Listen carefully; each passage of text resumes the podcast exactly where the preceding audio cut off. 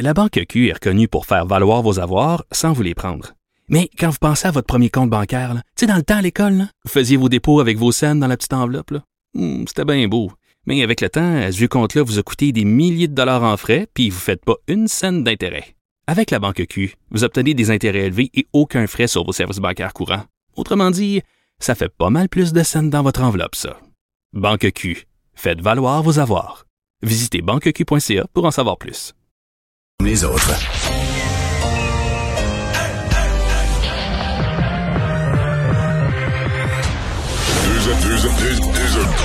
Deux animateurs cohérents, deux visions différentes.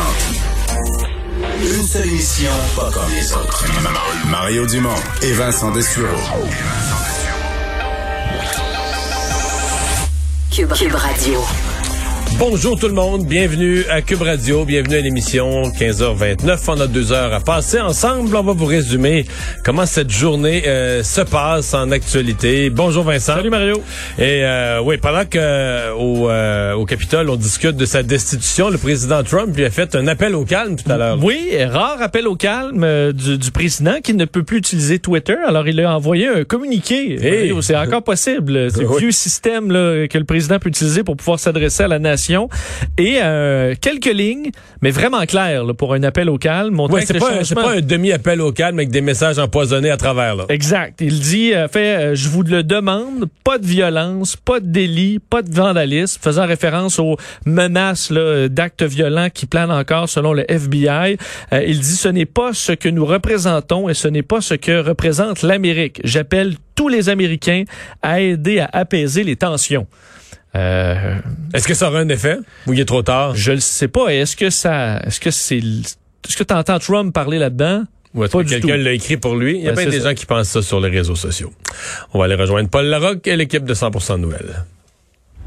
15h30, moment de joindre euh, Mario Dumont en direct dans son studio de Cube Radio. Salut Mario, salut à tes auditeurs. Bonjour.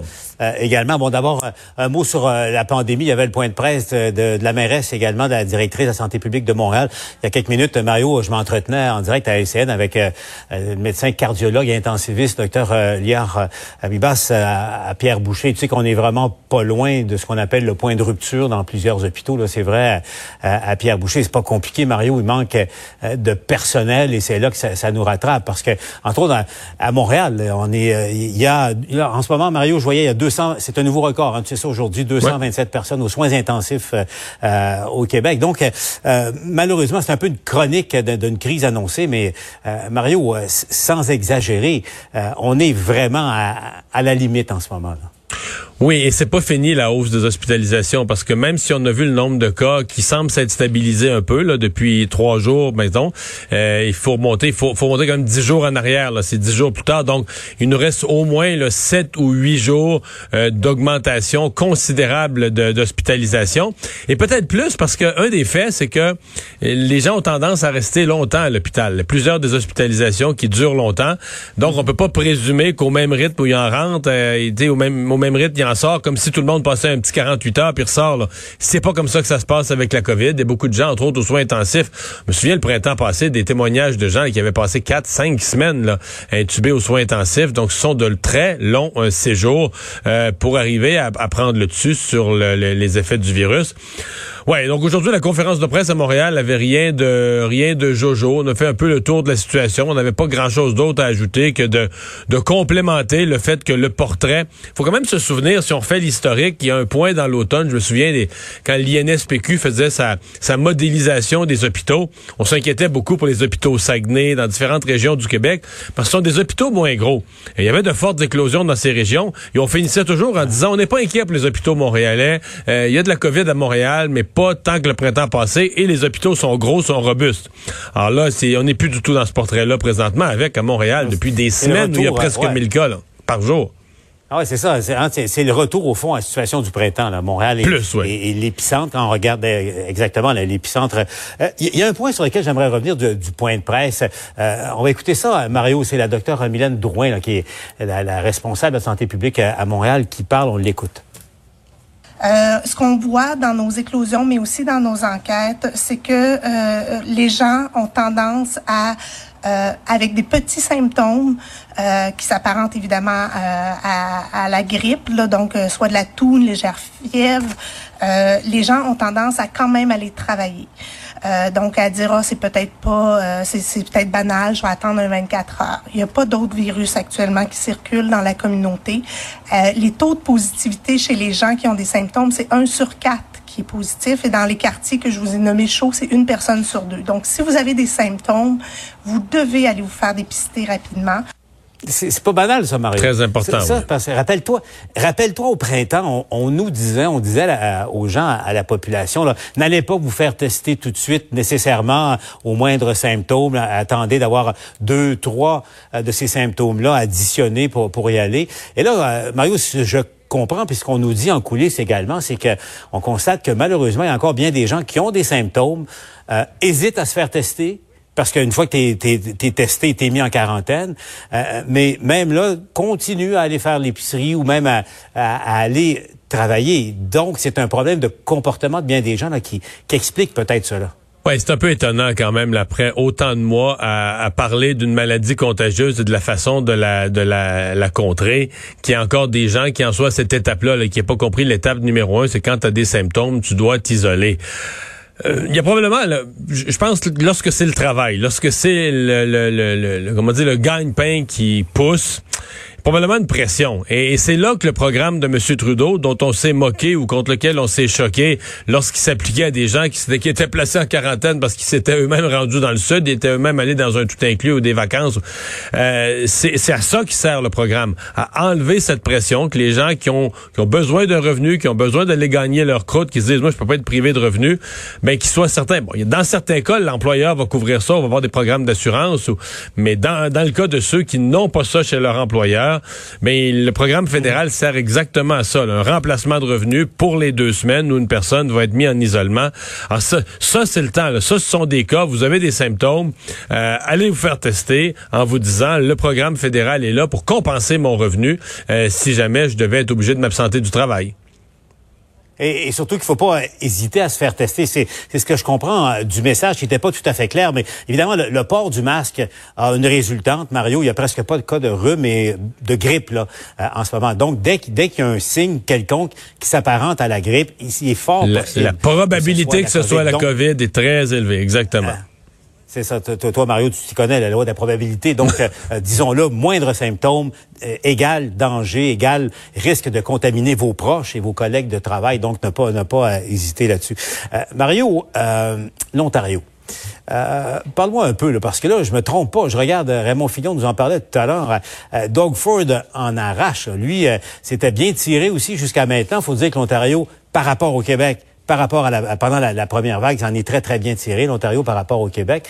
Mais là, attention, il, y a, y a de plus en plus... D'abord, ça va mal au plan sanitaire, puis ensuite, au plan politique, euh, on nage dans une certaine confusion euh, sur les rives du lac Ontario. Ouais, parce qu'on s'est plaint à un certain point au Québec que nos règles étaient confuses, mais je dois avouer que l'annonce d'hier, et là, je souhaite de tout mon cœur à M. Ford que ça marche. Là. Euh, on veut pas de mal aux autres, on veut pas de décès dans la province voisine, pas plus que dans la nôtre. Mais euh, il y a de la confusion dans le message. C'est-à-dire que si tu regardes ça à première vue sur papier, tu pourrais penser que ce que Doug Ford a proposé est plus sévère que le couvre-feu du Québec parce que c'est un, c'est un stay at home, un ordre de rester chez vous à toute heure. Sauf que là, il y a des exceptions. Ben, notamment pour faire de l'activité physique. Bon, ça peut être acceptable, ça dépend toujours de quelle façon ça se, ça se fait euh, pour faire ses courses. Mais là où c'est plus complexe, c'est tu poses toujours la même question. Dès que tu mets un règlement, tu dis OK, puis les gens qui le respectent pas, mais là, il arrive rien. Mais en fait, c'est pas qu'il arrive rien. On dit la loi prévoit que des amendes pourraient être possibles. Euh, ce sera aux instances locales, donc peut-être aux municipalités de le mettre en application. Il n'y a pas de montant d'amende.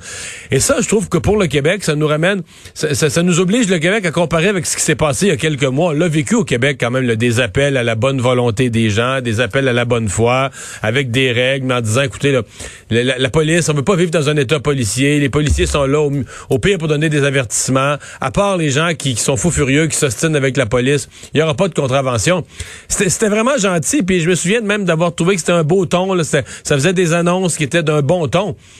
Ce qui est plate, puis on l'a vu durant le temps des fêtes, c'est à peu près une personne sur deux qui, qui, tu sais, quand on dit qu'ils respectaient pas, les gens respectent un peu quelque chose, mais ils n'ont pas vraiment peur. Ils adaptent, ils prennent les règles. Mario, C'est ça, mais convenons d'une expression. Au fond, les gens se sont exposés, là, tu sais, puis... Ouais, euh, puis, ont adapté, les règles de la santé publique à leur situation personnelle comme ça convenait, tu sais. On fait preuve d'imagination en appliquant les règles du gouvernement. Bon, et, le couvre-feu, le couvre-feu est plate. On, le prix, là. Le couvre-feu est plate, Paul, mais il est clair. T'sais, personne peut dire, oh, je comprends pas, je suis tout mêlé, c'est clair. Alors que dans le cas de M. Ford, tu dis, OK, là, on demande de rester à la maison, mais si tu sors, qu'est-ce qui arrive? Euh, là, c'est pas clair. La loi pourrait permettre des amendes, mais il n'y a pas d'amende de prévu. Euh, là, on dit, on va en parler dans les prochaines semaines avec les services policiers, avec les municipalités. Donc, il y a, y a certainement un flou sur, oui, t'as un espèce, t'as un état d'urgence, un stay at home, des, des pronostics extrêmement pessimistes sur le nombre de décès, le nombre de cas à venir d'ici février, mais euh, une action, disons, qui, qui, qui a du flou. Euh, effectivement, pas, pas, de moyens ou de, de conséquences comme telles. Je, je reprends l'expression euh, de Jean à l'époque une sorte de castor pas dedans, un castor ontarien pas dedans. Donc, il n'y a pas les, les moyens. on verra. Au fond, la question, Mario, on verra au cours des prochaines semaines. Ah, est-ce que, est-ce que les Ontariens, Mario, seront plus dociles que les Québécois et les Québécoises? plus, plus disciplinés. Et c'est, et c'est la thèse de M. Ford qui dit, si on menace les Ontariens à coup d'amende, ils vont recevoir le message qu'on ne leur fait pas confiance et euh, ils vont mal réagir. Puis je l'entendais dire ça, puis je me disais, ouais, dans le fond, euh, la semaine passée, il aurait annoncé le couvre-feu, M. Legault. Pas mal ça qu'il nous a dit, là. Je vous fais plus confiance. c'est pas mal ça. Mais pas je fais plus confiance à toute la tête, mais c'est comme, euh, je, comme premier ministre, j'ai conclu que si je voulais des résultats assez, assez nets, des résultats qui soient assez tranchants pour casser une vague d'une maladie aussi contagieuse, de l'arrêter de courir, ah ça prend un grand coup. Hey, Mario, Mario, écoute, je t'arrête parce que les gens vont se poser des questions. On entend quelqu'un parler derrière toi. Là, je pense que c'est en, euh, en, régie. Il euh, n'y a, pas, y a pas de problème, mais je veux juste prévenir. Ah, OK, parce que j'entends pas, moi, ici rien. J'ai rien dans mes écouteurs. Non, OK, c'est bon. Ben, je, peux, je peux te dire que moi, je l'entendais. Ah, puis, vaut, vaut mieux que la personne soit, soit prévenue là, au cas où. Là, il y a quelques centaines de milliers de personnes qui l'écoutent euh, en ce moment. Mario, un mot, OK, parce que le temps nous presse. Là, un mot sur ce qui se passe aux États-Unis. Moi, je veux savoir, toi, Mario, c'est une bonne ou une mauvaise idée des démocrates de lancer le processus de, destitution en ce moment, parce que là, il est lancé inexorablement. Euh, bonne ou mauvaise chose, tu penses? Euh, je parle, pour les démocrates, là, ça donne rien si ce n'est pas fortement supporté par les républicains. De savoir que les démocrates veulent débarquer Trump, ils l'ont fait il y a un an, ils n'ont pas réussi. Donc, euh, si ça devient quelque chose où des républicains embarquent massivement, là, j'avoue qu'il y a un message de société. Mais moi, personnellement, je pense que l'intérêt partisan des républicains, si moi je suis un républicain puis je pense partisan, je veux me débarrasser de Trump, je veux plus le revoir dans quatre ans, fait que je vote pour le destituer, pour qu'il ait plus le droit de se présenter jamais en politique américaine. Si je pense société, je suis pas sûr. Moi, je pense que la société américaine est très divisée. Euh, et je pense que malgré que Trump mériterait mille fois l'impeachment, mériterait mille fois la destitution, des fois, il vaut mieux euh, se calmer, le laisser partir dans l'oubli, dans la déchéance et dans la honte, là, euh, et euh, éviter de jeter l'huile sur le feu de ses partisans. Mhm, parce que, à la on va en parler, là, ce qu'attend Trump après mercredi prochain, une fois qu'il ne sera plus président, ça sera pas exactement une partie de plaisir pour lui, quoi qu'il arrive avec, mais, Même s'il n'y a pas d'impeachment, l'idéal, ça serait qu'il finisse dans l'oubli son mandat, puis qu'il rentre dans des procès, puis qu'il finisse en prison après. C'est ça qui serait la situation idéale. Ou encore, Mario, pense à ses affaires à lui, à l'Empire Trump. Ce qui va rester de l'Empire Trump, ça commence à aller très, très mal pour lui. Donc, ça aussi, c'est tout un, un, châtiment. Mario, je te laisse retourner à, à tes auditeurs de Cube. On, se reparle demain. On va suivre le vote, bien sûr, euh, au cours des, des, prochaines minutes là, en direct à Washington. Merci, Mario. Au revoir.